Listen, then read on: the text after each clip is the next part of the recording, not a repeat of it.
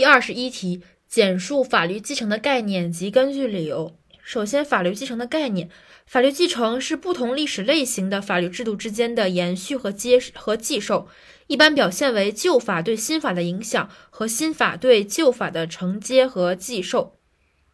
首先强调的是不同历史类型，然后是延续和继受，一般表现为旧法对新法的影响和新法对旧法的承接和继受。